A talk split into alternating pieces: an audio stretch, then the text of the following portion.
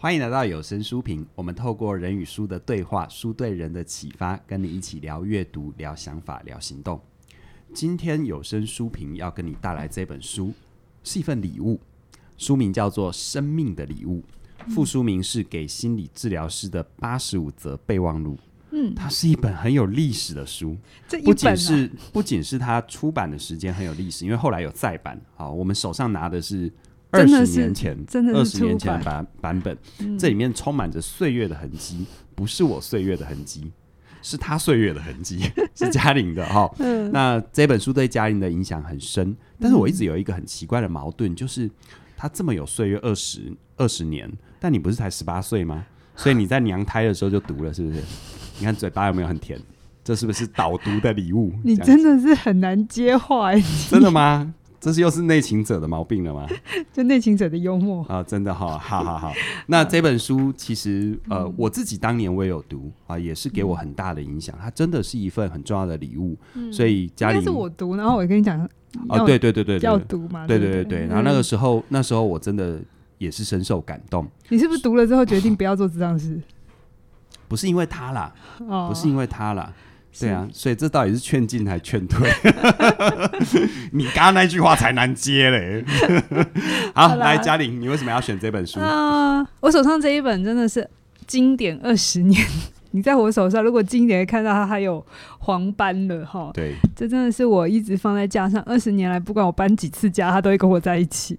那为什么我要介绍这本书？但是因为去年心灵工坊二零二一年的时候，它有再版。嗯，他本来是绝版了，后来呃，大家在台湾，亚伦真的是一个很受欢迎的治疗师，所以亚伦又再版。可是我当年啊读这本书的时候，亚伦还没有像现在这么红，他现在真的是世界大红，因为他也后来一直出了很多的小说也好，他他是笔耕不错嘛，所以他就一直有出版，所以他的这个然后大家对他的认识就很多。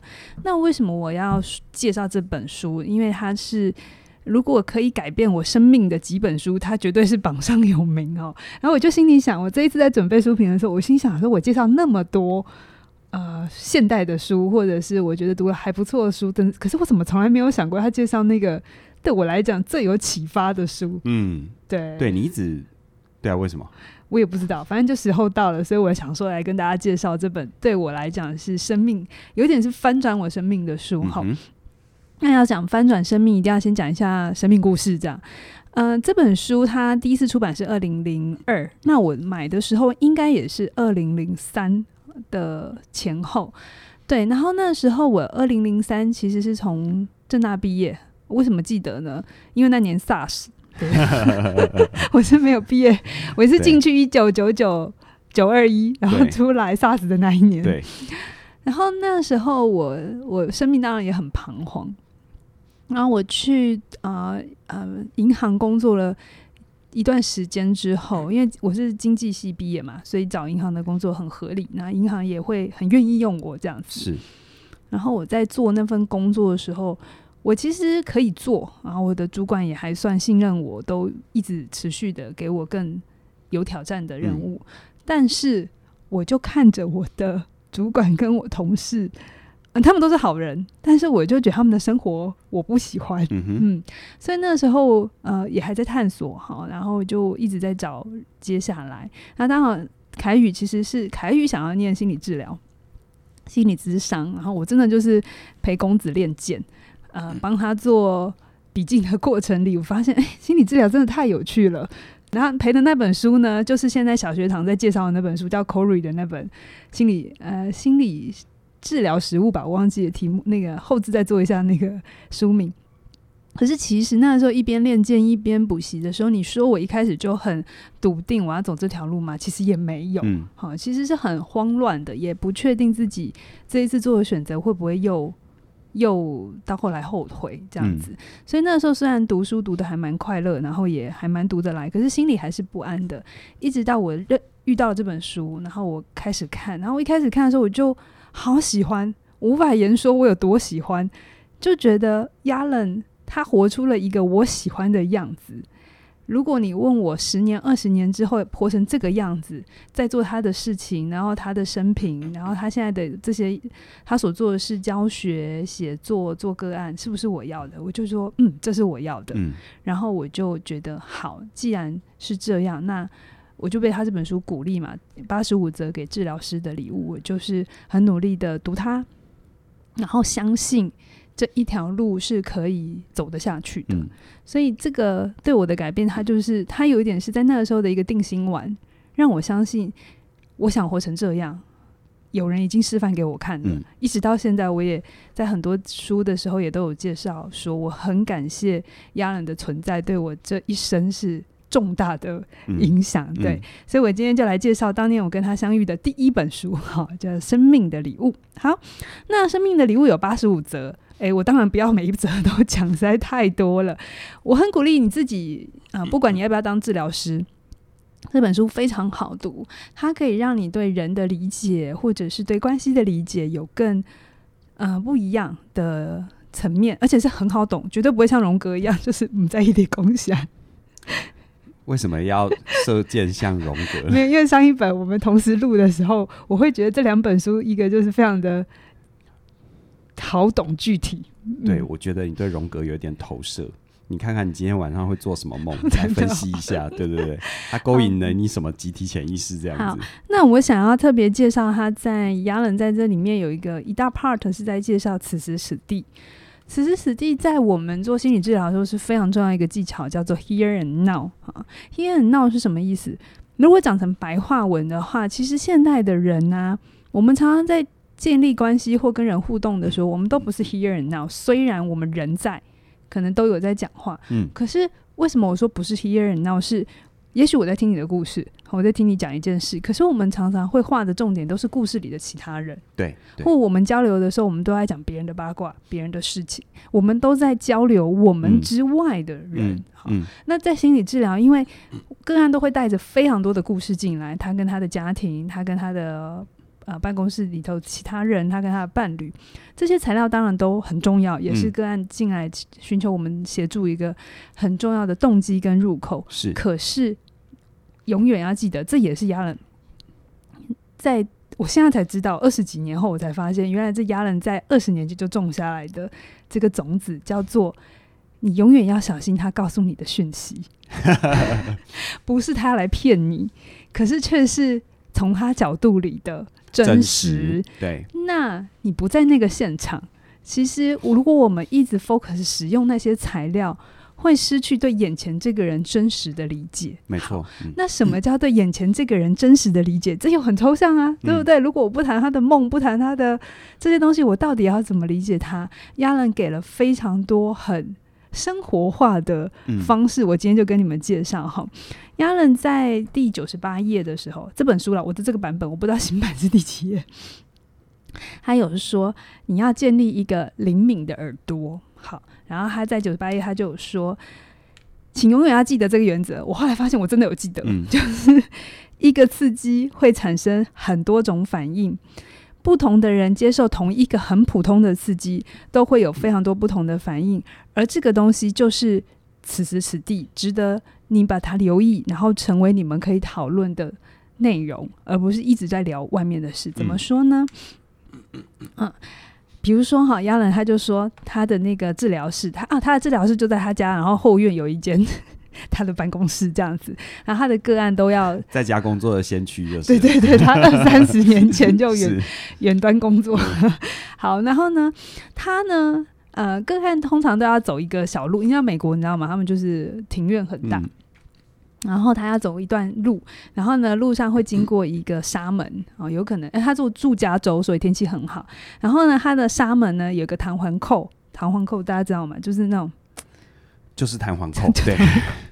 然后有常常会坏掉，嗯，然后他就会观察不同病人的不同反应。哈，有些病人呢，每一次来的时候都会很认真的花很多时间要把门关好，嗯。那有一些呢，是每一周都要来跟他道歉，嗯、仿佛这个纱门是他弄坏的哦。哦 然后呢，啊，有些人就是完全。不管他，哈，不在乎这样。对，有些人是每一次都要指出这个缺陷，嗯、然后一定要压人赶快修好它。那还有几个人就会一直纳闷，为什么他要拖着？嗯，就拖着不去。对，他说，其实这些都是很丰富的材料。嗯，大家觉得那个一直道歉的人，那个背后的心理动力是什么？嗯，我觉得他心里可能会觉得这世界上。所有的问题都跟自己有关吧，都是自己的问题吧。对对对，所以你知道吗？这就是对这个人眼前真实的理解，而不是只是听他讲出来的故事。对，我们听一个人讲的那个故事，一来我们没在现场，二来我们的潜意识本来就会做材料的编辑跟删减，嗯，白话文就包装，对，他就失去了真实。是，可是当一个现象在那个人面前发生的时候。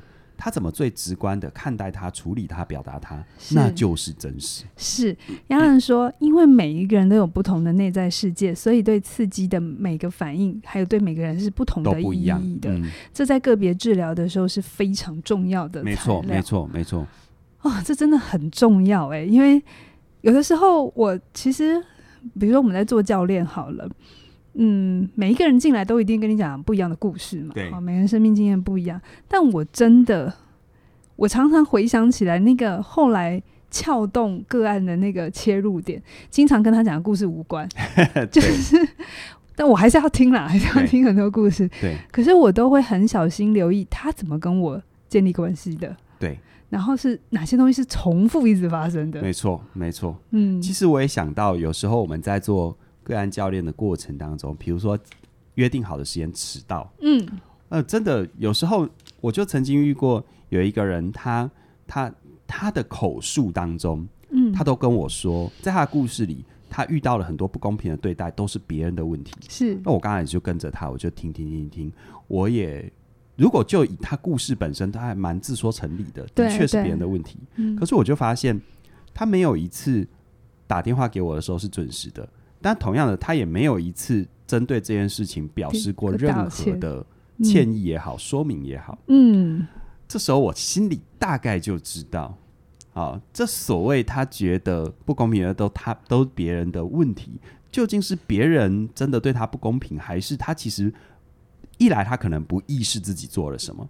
二来，他可能意识了，但是他从来不对这件事情做任何表达。嗯，而他不表达，他可能背后的动力是，他可能会觉得认错就一定是糟糕的。嗯，或者是等等等等等，就从那里顺藤摸瓜。真正要处理的是这个，对，才能够建构起他整个在他主观世界里觉得别人有问题到底是什么？什么对，啊，而不是那些故事。这时候真的带着他去看。他到底跟这个世界呈现了什么？好，他才能懂这样。所以呀、啊，每一个个案讲出来的一些当下立即的反应，Here and Now 真的很有趣。他说，亚亚伦这边有写说，就算是平凡如面纸盒，好，也是丰富的材料来源。有些个案呢，会因为抽面纸的时候不小心移动到了盒子，然后就道歉。然后有一些个案是死都不要拿盒子里的最后一张面纸。我还遇到一个个案很有趣。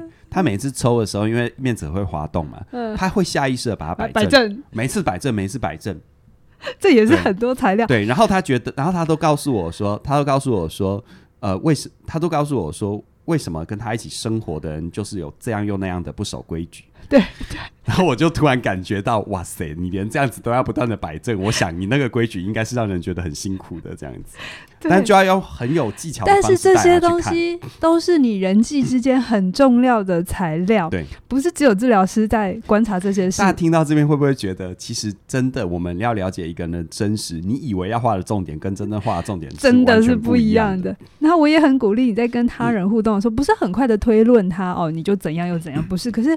这些都是你们两个人真实靠近的素材，请讨论这些事情。是的，不该是讨论外面的事。是的。那我刚才讲完那个面子的事嘛，哈，有一次呢，他就忘了把那个用完的面子换新的。我们也常这样嘛，因为面子的消耗量很大。然后，然后有一次就这样，可是那个病人刚好就下一个他进来的，然后他就是空着的那一个，然后、嗯、但是亚伦当场就补上，可是他之后连续。好几个礼拜一进来都先说，你今天有记得，记得补面子是不是？对，那这也是很有趣的心理，里面有很多心理意涵在里面。然后或者他会说新的、欸，那你一定觉得今天的谈话要很沉重吗？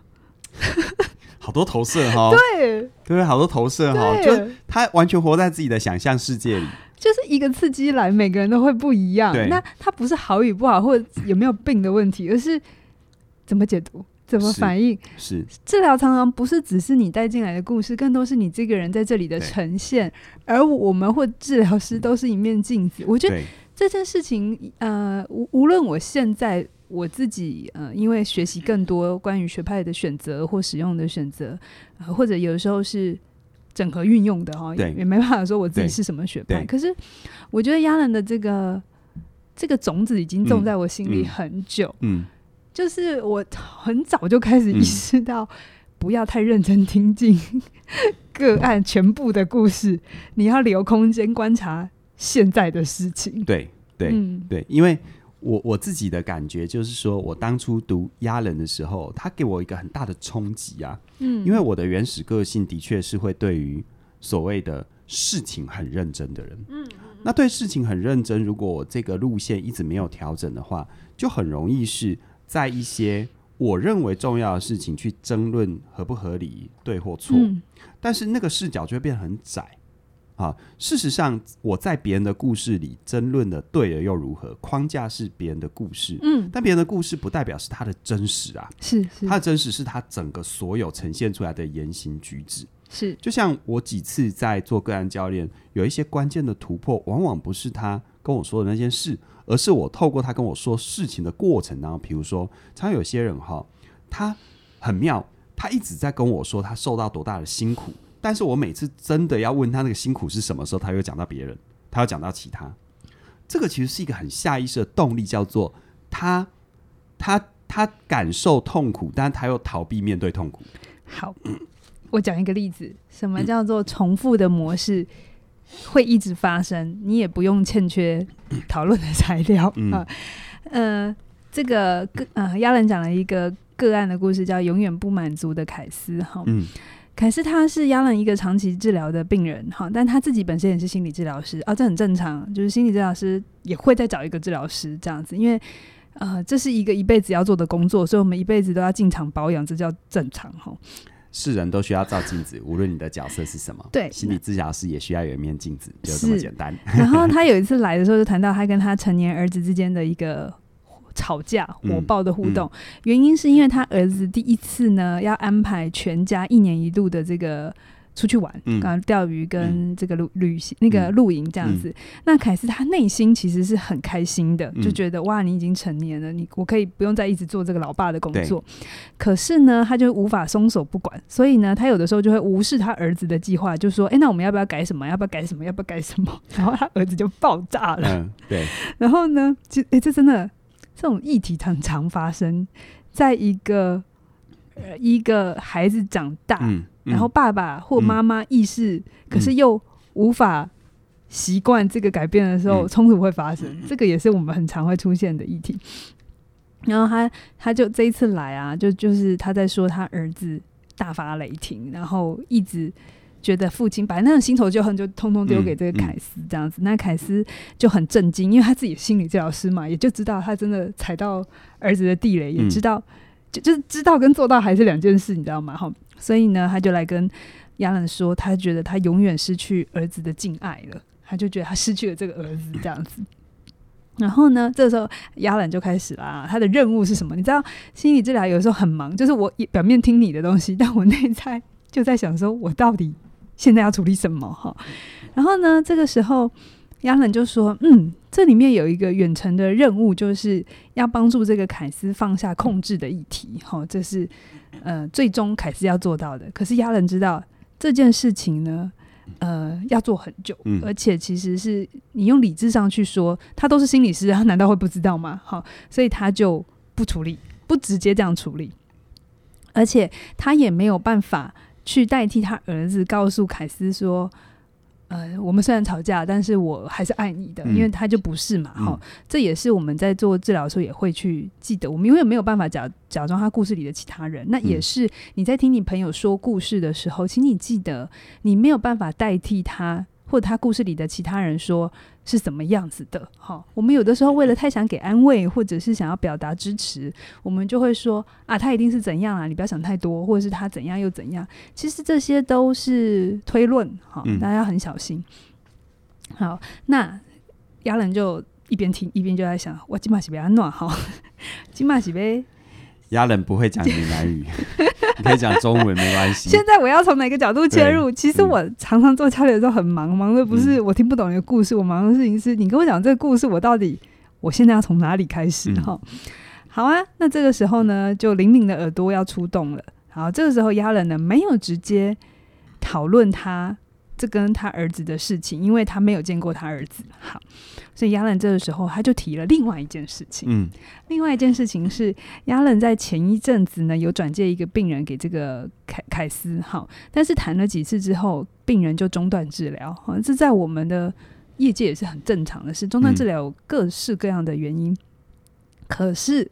凯斯因为这个流失的病人觉得非常非常的焦虑，然后他他就来跟亚伦告解，因为他搞 他觉得自己搞砸了，对，他搞砸了亚伦给他的这个个案这样子，然后他觉得他相信亚伦会很严厉的对待他，然后不会永远不会原谅他的失败，就再也不会转借个案给他。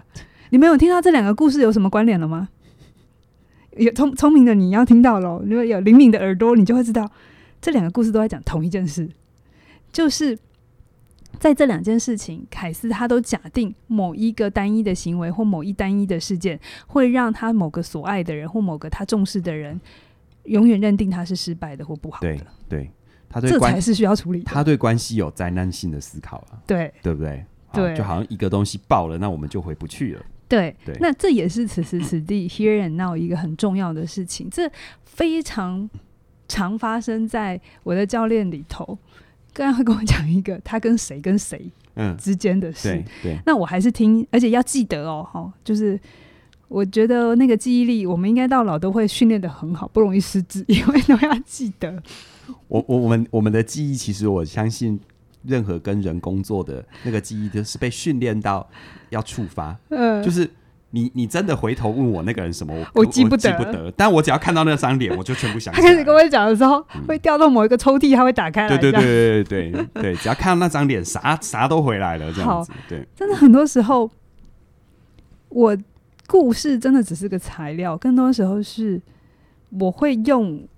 我是真实的人，他也是真实的。我跟他在互动的时候，嗯、我们一起有过的经验，然后去反馈给他。比如说，很多时候学生会一直觉得他很很长，他的界限会被侵犯，会被侵犯，嗯、然后是常常别人会给他不合理的要求、要求任务什么的。但是有趣的事情是，这当然要听，这是他的真实。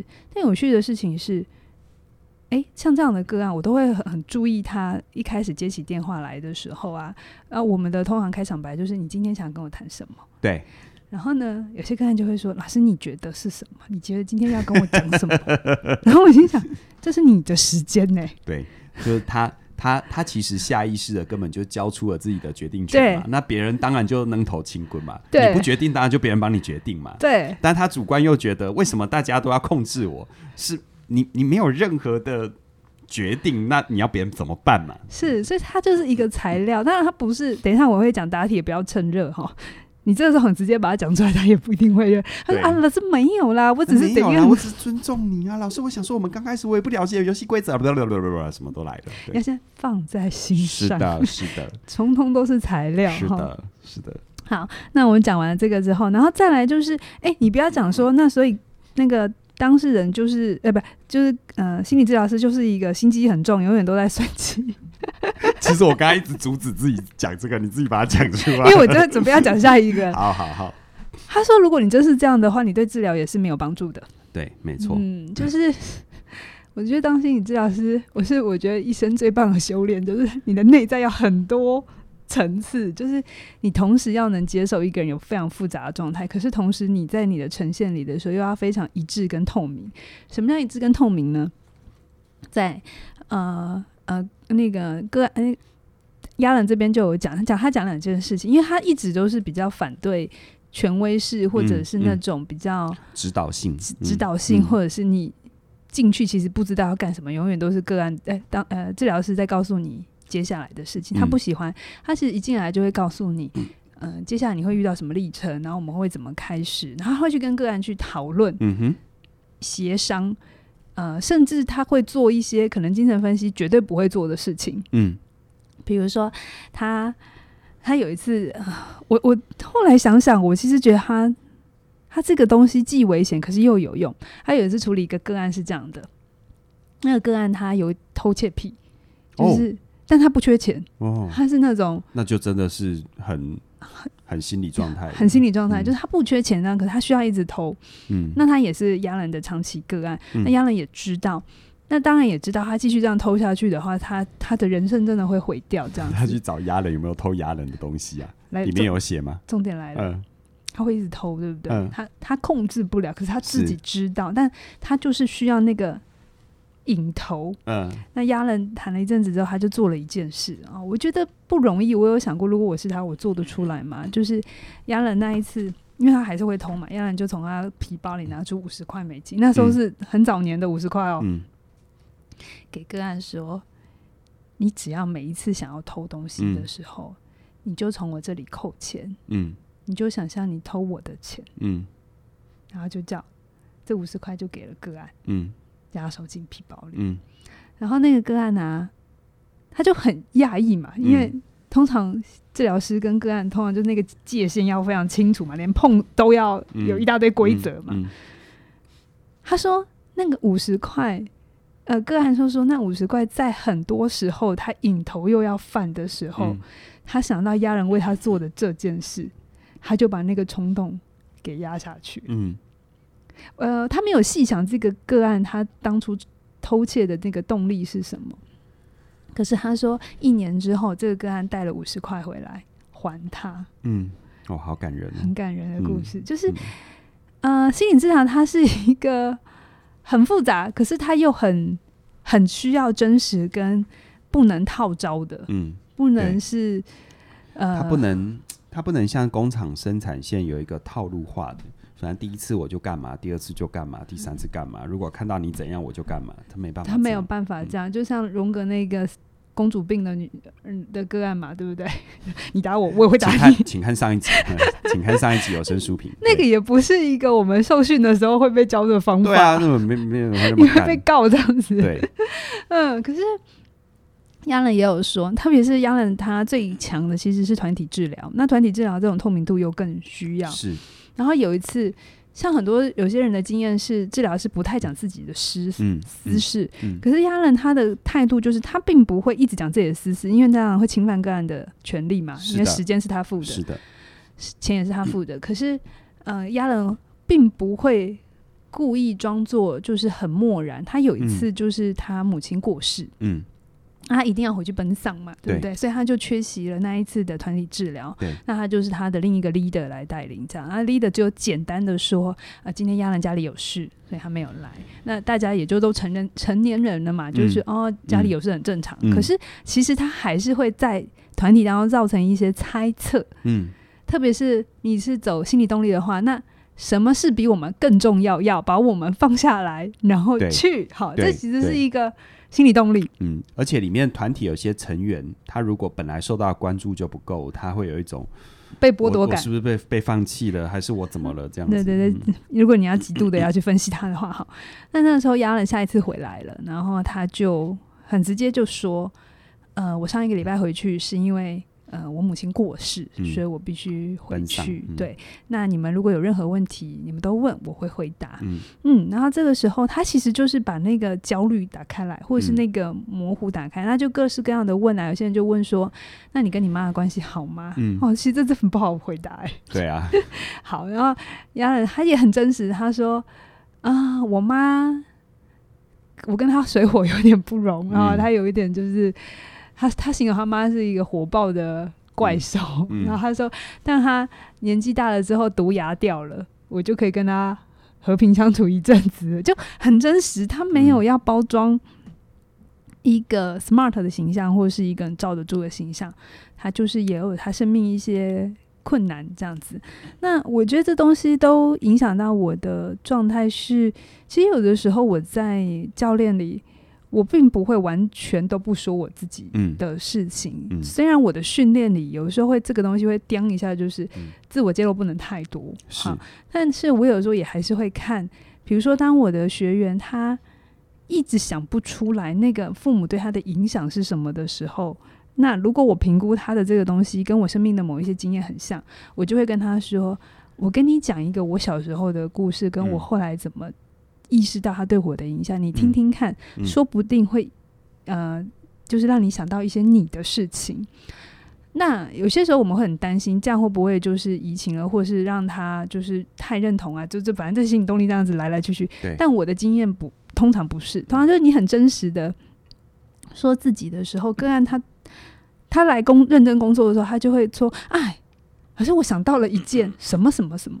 然后他就会开始讲他的那个故事，然后我就可以退位了，我就可以回到他的状态。嗯、对，好，所以这是第三个，然后再来第四个，就是呃，亚兰有说，此时此地，如果你要帮助这个人的话，还有一个帮助他继续探探索自己更多的呢，它叫做袒露的两个向度，一百六十四页。好，嗯、呃，这也是在帮助你们关系的前进哈。用此时此地的材料，就是。有的时候我们讲一个故事，它故事可以分成纵轴跟横轴。什么叫纵轴啊？他就说，假设他有一个个案是喜欢穿异异装癖，就是男扮女装，男扮女装，对对对，女扮男装，女扮男装之类的。嗯，然后可能 cosplay 算吗？好，岔岔题了。好，那像这种东西，这种故事，刚刚通常个案不太会一开始进来就说，嗯，我今天求助的目的就是我有这个。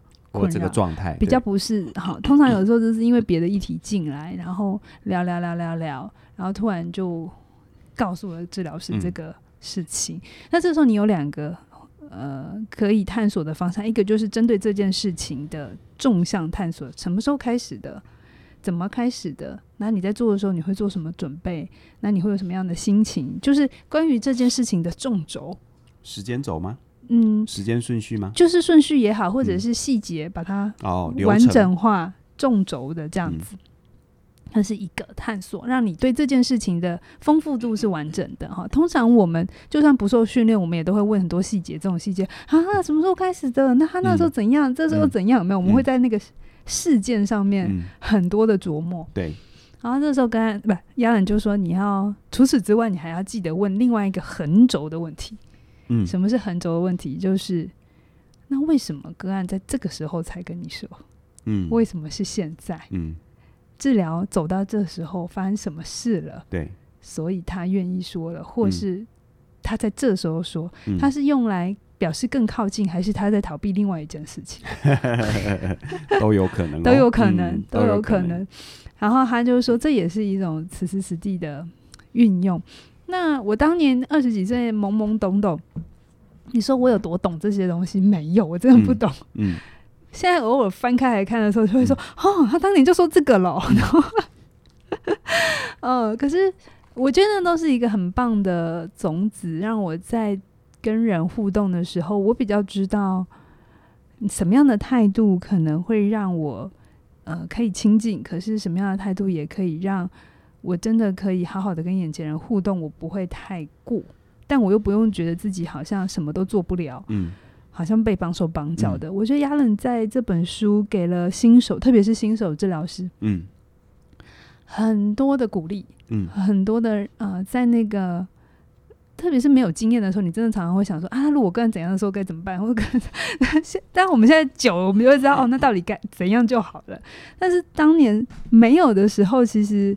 我觉得这些一则一则的，呃，算是有一个杂技吧，或是他的那个叮咛也好，真的就像有一个前辈老手跟你说：“我跟你说哈，遇到这件事哈，不要紧张哦。”我觉得哦，生命的礼物，在我自己读来哦，真的是他帮我们，他帮我们所有要跟人工作的这种角色哦，一个很棒的补身体的鸡汤。嗯，真的是。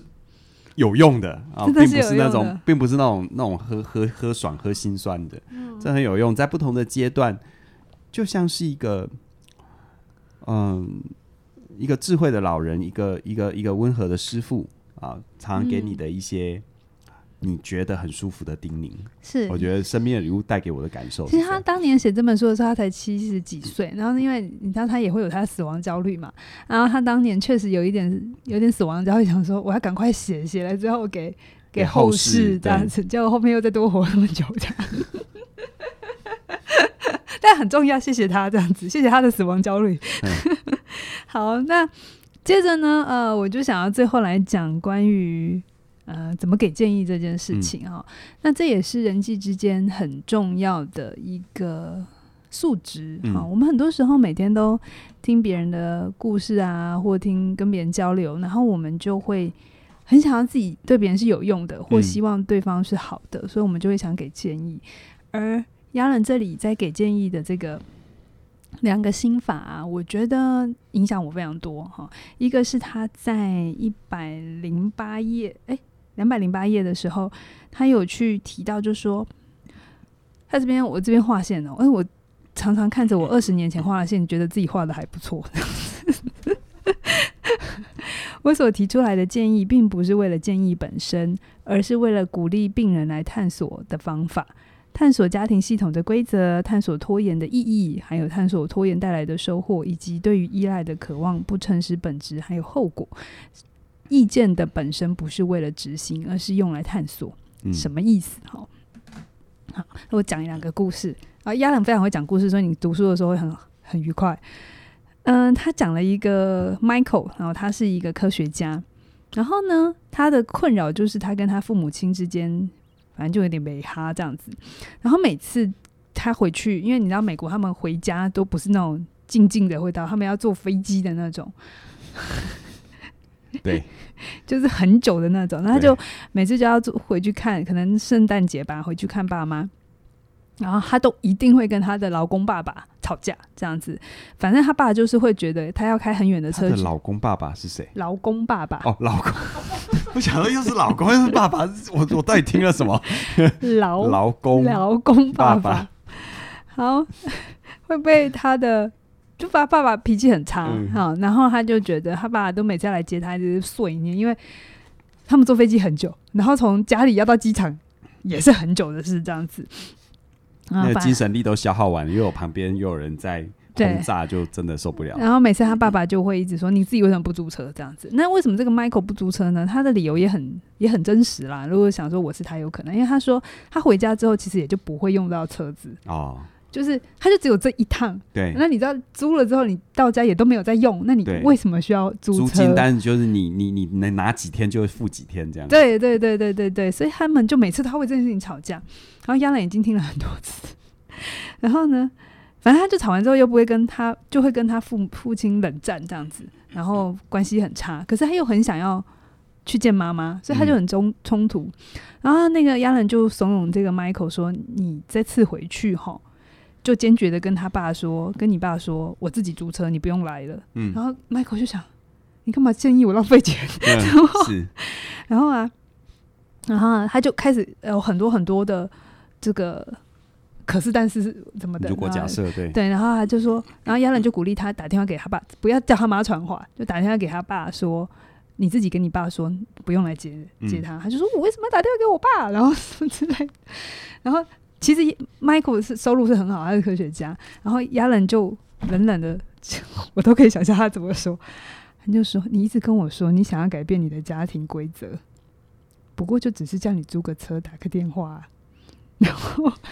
Michael 就哦，就就就就想说，嗯，亚伦讲的也是对的啦。我想他们关系应该不错啦，哈。嗯、对，然后呃，我我我讲原话，然后亚伦就说：这么多规则，这么多固定的家规，你不是说你跟你爸之间要有改变吗？那要实现这一点呢，规则、嗯、就一定要被改啊。每一件事情都要拿出来谈嘛。你打个电话或写封信给他，到底有什么危险？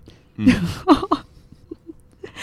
那个个案就接受了，嗯，然后后来他就那一次就真的真的自己自己打电话给他爸，然后租车回去，嗯、然后他就看见了原来他在他家，他妈妈取代了父亲，嗯、成为家庭的这个沟通的重桥梁，桥梁，嗯、然后他也才意识到是他自己把他的父亲推到旁边去。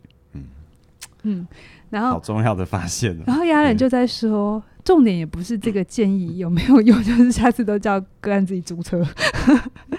重点是你必须打破一些东西。假设他坚持不不租，那他也就是一个材料。对对，嗯，对你到底在坚持什么？对对，我我再讲一个个案的故事，就是呃，有一个病医生啊来找来找那个亚伦，然后亚伦自己也是医生哈，他也是曾经是职业过的医师。嗯、那在美国是这样，他们很看完病是要写满满的那个病历记录的哈、嗯。那亚伦他自己。就有一套方法，他就可以很省事的把这些完成。那就有一个医生，他因为这个拖延的问题 来找他，就他不想要写这个病历，就是完成这样。可是他会造成很多的困扰，医生医院也很困扰，就是你都一直不写病历这样子。然后他亚人就试了很多方法来帮助他推动他啊，然后比如说教他怎么。呃，叫他带，叫他把病历跟录音机带来啊，然后呃，亚人教他怎么有快速的做好这个口述的技巧啊，反正就是教一堆方法，然后甚至他还打电话去确认他有没有做，真的是做的很到位，但是没有一样有用的。他说没有一项有用的。好，他说可是不要灰心，因为这个过程当中，这个个案还是会被过程推动，嗯，他会感受到这一个关怀是足以。延伸到办公室之外的空间，他可以感受到的是，这个治疗师对于这段关系的认真，最后产生的效果不是那个拖延有没有被解决，嗯，嗯对，就是，然后反正最终那个个案还是找到了自己的方法，所以他在说的事情是，很多时候我们给建议的时候，不要那么执着于你的建议有没有效，嗯，不是那个最后问题被解决了没，这是很多人很。在乎的事情，或有的时候，有些学生会来问我说：“老师，为什么他听了，他就明明听我的话就好，为什么死不听？啊，或者是老师，他为什么我说的就没用，隔壁说的这个就有用？”我们太想要证明自己是对的了，对，这反而失去了呃，你要促成改变的一个很重要的前提，叫做连结，叫做信任，对，对不对？给建议的方法重点不是问题被解决，而是你们的你们的关系被推动。对，没错。然后对对于这个眼前的事情的理解有推进，而不是事件最后有被解决。是的。那这这些东西在我年轻的时候，其实听着模模糊糊，因为就还是会很希望自己对个案是有帮助的嘛。然后你就会希望说啊，老师我不给建议，那会不会觉得他是我是个无效的？觉得智商师的执照没有白考这样子。对，对。但是我后来发现，这真的是要花个十几二十年，然后慢慢理解他讲的是对的。就那个信心也是我们在一次又一次发生，哎，因为个案真的会变好，不是不是什么神奇不得了的诠释，或者你的建议多有效，真的不是，而是很多很多很细致，此时此刻你对他的理解。嗯，那亚伦还有一个东西也一直深印在我的心，就是你在给任何建议或你想要回馈这个人的时候，请记得打铁不要趁热。对，这有点违反大家的直觉哈。打铁不要趁热，嗯，什么意思啊？就是我们很多时候就会觉得，就像小狗尿尿的时候，你应该马上打它嘛，让它学会这件事情。当然不是小狗啊，比喻比喻。好，可是其实，在做人的工作，或者你其实，如果你家里有一些让你很烦恼的一些行为的时候，嗯，请你真的不要打铁趁热，因为我们常常就会想要乘胜追击嘛。你看，你看，你看，你有没有抓到？对不对？好，你反而要在。你觉得他真的收得下，或是你觉得他自己对这件事情有觉察的时候，你再说才会有用。嗯，我直接举例子好了。哎，比如说我有个学生，他他他他常常会在跟你互动的时候很天真，或者是很顺从，嗯，仿佛就是假设他已经四十几岁了，可是他呈现出来就跟二十几岁没有两样。嗯，那这当然是一个要。处理的状况，但是如果我直接 focus 呃回馈给他说，我觉得你的表现跟二十几岁的刚毕业的年轻人没有两样的时候，嗯、他就算理智知道，他也还是、嗯、还是就只只是知道这样子。那这到底要怎么弄？就是要去收集这些印象也好，或者是这些观察，然后在心里头发现，嗯。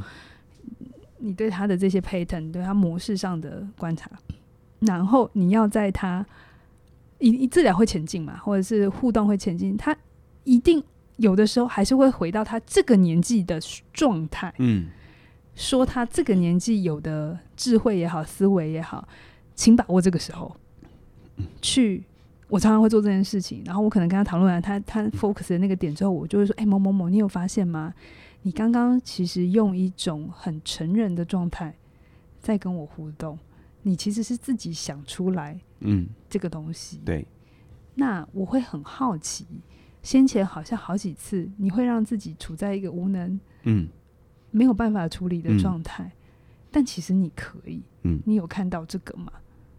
然后个案有的时候就会这样，因为他，你是在他成人的状态，你也想要跟他成人的状态工作嘛，嗯、所以你就不要一直画他在幼稚的那个阶段，嗯、你应该画他在成人的那个阶段跟他互动。嗯，那这个东西也是压了很早就就就让我意识到，哎，这个很重要，时机很重要。我当年在读《生命的礼物》哦，这一点也给我很大的提醒，就是说，在当年的那个状态，就会太想要证明自己。所以会有一点，呃，我不知道这样形容对不对，会有一点见猎心喜，你知道吗？嗯嗯、就啊，看到什么蛛丝马迹，就直接一刀子下去就要处理。但随着慢慢的人，呃，我觉得成熟有一个特征，就是在于你对自己跟别人的容许都变大了。嗯，这时候你比较能够等待得了。嗯，而且有时候等待正是美好之所以会发生的一个主要的原因。你在看到的那当下，你就直接出手，是。你其实只是想证明你有看到，但不代表对方他能够在心理上还各方面准备好接收，嗯、而且这有时候会造成更大的一个反弹跟反抗。嗯，好，他可能他可能就是因为你所看到的东西进来，而你也只是重复了他在外面所感受到的被指责，那治疗的关系怎么可能会前进？嗯，但是如果你能够就是接收，你就是看在看在眼里，想在心里，在适当的时机呈现出来。就像我自己在教学的时候，我也常常是这样子。我会用一些引导的方法，让我的学生或我的个案去做一些事情。嗯、但他，但他在做的过程中，他以为他是在做 A，但事实上他做 A 的过程中，他会呈现出 B。嗯，这时候我才才用这个 B 的结果跟他说：其实你有没有发现，你早就有能力自己想得出来？嗯，其实你有没有发现，你在 B 的状态里有什么什么什么什么？嗯，对照那个让你辛苦的 A 状态，或者对照你原本的什么什么什么。你有没有觉得，你其实早就具备这一切？嗯，所以我还蛮喜欢用一个隐喻，就是说，有时候我们陪伴一个人成长哦，千万不要把自己放在一个拯救者跟所谓老师的状态。嗯，我们最多最多，我们只是陪伴一个人复健而已，就把他原本就会的、原本就有的那些内在的资源啊、能量啊、功能啊，让他。回复回来，我们也是徒手治疗哦。这个要要要找过复健师才会知道徒手治疗是什么。真刀是真刀真枪的治疗。对对，所以所以我觉得我在读《生命的礼物》，它与其它虽然是说给心理治疗师的八十五个备忘录，嗯、因为当初我念心理最早是想要念心理智商，嗯，那后来当然有我自己的选择啦。因为我觉得比起去跟个案工作，我更喜欢去。在一个更大的背景底下去理解人跟人在环境里到底是怎么回事，嗯，所以我才会去念社会心理跟人格心理。可是当初这一本书给我一个很大的一个启发是，并不是在我专业路线的选择，而是回到我身上。我觉得从我的角度看，亚人他真的就像是一个导师，不断在提醒我，请你回到人的本质去跟人工作，也就回到你自己的本质，是跟你自己靠近。而不要把自己当成是一个工具，只有工具才会想要证明我是有用的，只有锤子才想要去证明我是可以敲钉子的。嗯，但也因为你是锤子，你看什么都变钉子。嗯，他就没有办法回到人的本真、人的人的本质，甚至于我们常常用这样的方式来定义自己。嗯，当年念心理之前，我做业务嘛，嗯，所以那个很下意识的想要透过成交，嗯，想要透过有有结果来证明自己。但是结果没办法证明我，我就是我，只是我创造了结果，但结果不能证明我。嗯，当年我觉得这本书给我最大的礼物就是在这一点，嗯，所以它才产生的蝴蝶效应，慢慢的影响我成为一个我更喜欢的模样。是对，所以今天跟大家介绍二十几年前启发我跟凯宇的一本书，那他去年也有再版了。鼓励你，不管你是不是做心理治疗，这本书，我想你在读的时候都会有很多的触动。那当然，你也可以就是更好奇心理治疗师都在想什么啦。里面有很多很好看的故事，更多时候是人跟人要怎么交流。嗯，好，这本书呢其实是家人给我们的礼物，但我们的书评也当成是一个礼物送给你，希望你能够读这本书，靠近这本书。我真的觉得，你想要好好的活着，跟自己跟他人好好活着，生命的礼物，它真的是你生命的礼物。嗯。那最后呢，我在这边跟大家分享一下哦，因为你看到这一段书评的时间。是十月二号，那十月二号再隔几天呢？是十月五号。十月五号是意味着什么呢？我们呢这一段时间有我们起点线上学院的周年庆的活动。那我不知道你加入了吗？我不知道你加入起点的线上课程了吗？在我们周年庆的这段时间啊，你加入任何一门线上课程都可以享受九五折的优惠，同时加入两门八八折，三门课程包含三门课程以上全部七九折。所以呢，呃，我们做课程其实也常常是这样的一个出发点哦。就表面上，比如理财心理学，比如说专业有价，表面上好像是给你一些工具的功能，但是我们自己经营课程有一个很深的一个理念，就是其实关键在于不是你有没有钱，而是在于你跟钱的关系。嗯。关键不是在于你有没有专业，而是在于你如何透过生命的某些累积，去创造出一个更好的认同。我们所有的课程背后都有这些东西，这也是我们的一份心意跟礼物。所以希望你把握我们周年庆的这段时间，一直到十月五号哈，就是一门课，明天、后天、大后天，也就是大后天晚上十二点。我跟他讲过了啦。哦，你是 supposedly 他们是？我跟他讲过啦。我是说，你请问他们读的时候是是十月二号啊？有可能他们在。我说我们上我们这一门，我们这一个有声书评上线的日子是十月二号。我刚刚深刻感受到他呢，在讲完自己的部分就完全放空了，完全没有 follow 我刚刚讲的脉络，所以他才会插这一句。好，生命的礼物当下，好吗？好，开玩笑。那这也可以可以感觉到，其实我们在分享书评有多么的用心。真的，不管每一次是嘉玲主讲的书，还是我主讲，说讲完那一刻，我们真的是精疲力尽。希望你能收到我们的心意。那当然了，也希望你能够加入我们的线上课程。再一次提醒哦，十月五号晚上十二点之前，把握我们周年庆的期间。那今天的书评就跟你分享到这里，请你收下我们的礼物。那谢谢你的收看或收听喽，我们再会，拜拜。